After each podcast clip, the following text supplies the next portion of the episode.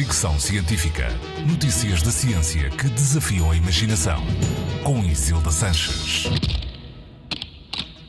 Voltamos a falar de poluição e como é cada vez mais intensa e criativa a corrida para encontrar soluções.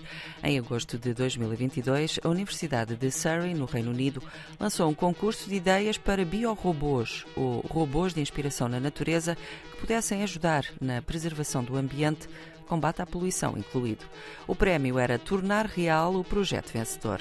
Concorreram pessoas de todo o mundo com projetos como golfinhos robô com redes para capturar plástico nos oceanos, ursos robô para guardar florestas, águias com asas a energia solar que plantam uma nova árvore por cada uma que é cortada, ou mosquitos dourados para tirar sangue e administrar medicamentos. Quem ganhou foi Eleanor McIntosh, uma estudante de Química na própria Universidade de Surrey. O peixe robô que Eleanor imaginou e batizou de Gilbert, depois de impresso em 3D, tem 50 centímetros, o tamanho de um salmão, luzes que acendem quando está escuro e guelras que filtram os microplásticos na água à medida que avança. Para já, só pode ser operado através de um comando manual, mas futuras atualizações poderão torná-lo autónomo e capaz de capturar partículas mais pequenas do que 2 milímetros, o seu limite atual.